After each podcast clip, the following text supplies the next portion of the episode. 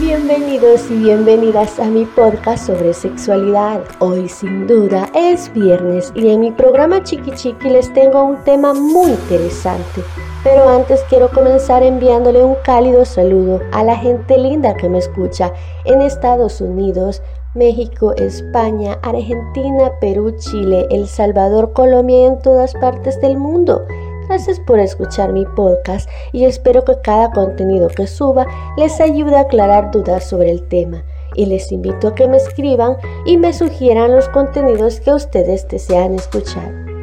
Este día hablaré sobre los alimentos afrodisíacos existen. El deseo sexual depende de múltiples factores de distinta naturaleza como son los fisiológicos, vivenciales, culturales, psicológicos y relacionales, sin poner en cuestión que determinados alimentos puedan tener efecto energizante y que puedan generar bienestar. No basta con esto para que una persona tenga deseo sexual. Por ejemplo, comer frutas como el plátano, higo, mango, frambuesa o lichi no resuelven el problema. Esto va más allá de una simple comida afrodisíaca y ahora lo vamos a conocer. Para que una persona, ya sea mujer, hombre o persona no binaria, tenga ganas de tener sexo, tiene que poder tener ganas de sexo. ¿Y esto qué significa? Pues para que para Tener deseo sexual es crucial haber disfrutado antes con el sexo, haber construido una idea de sexo asociada a cierta satisfacción. Para quien nunca ha vivido las relaciones sexuales con placer o incluso para quien las ha vivido con malestar o displacer, se hace pensar difícil que algún producto mágico comestible vaya a hacerle desear tener sexo. El cuerpo y el estado físico influyen en la libido, pero no de forma tan simple. El deseo tiene mucho más que ver con el aprendizaje, las vivencias, las emociones, la intimidad y las relaciones de pareja, entre otros alimentos.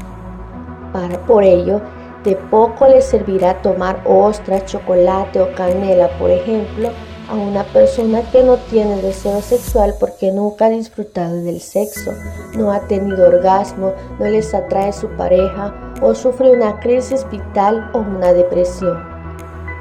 Al referirse al sexo, aludo que implica los genitales, es decir, la penetración, coito, sexo oral, masturbación, etc.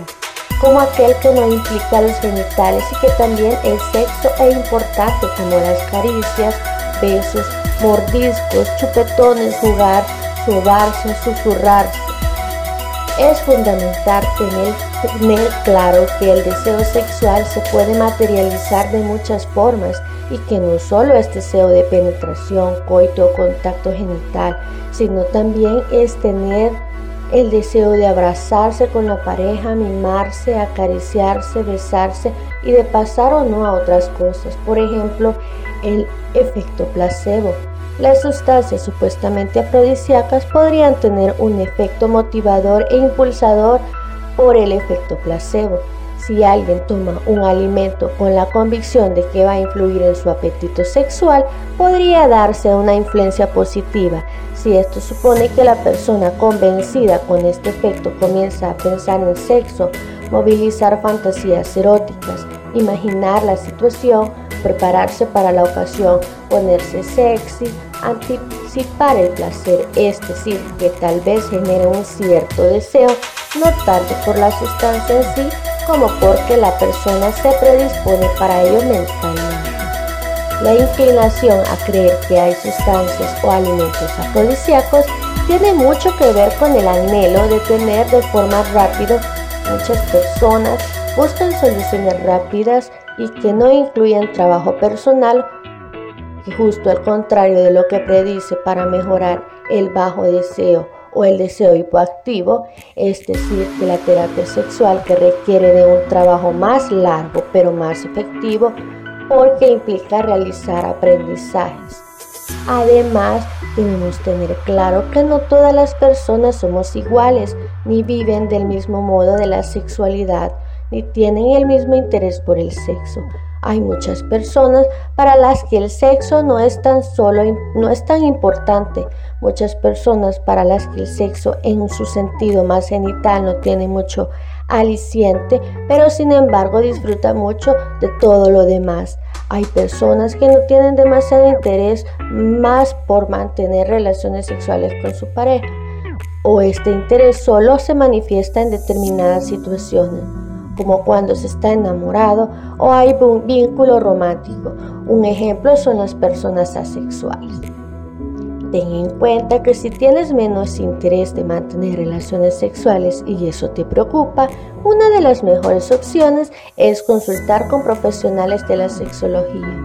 Gracias por haberme escuchado y cada viernes subo contenido a esta plataforma.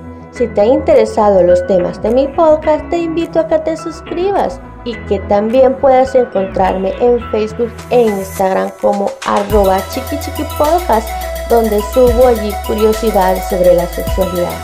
Para la próxima semana, te invito a que me escuches nuevamente en esta cuarta temporada. Te acompaño Rocío Barrazo y me despido con esta frase. La imaginación es al sexo lo que al viento al saxo.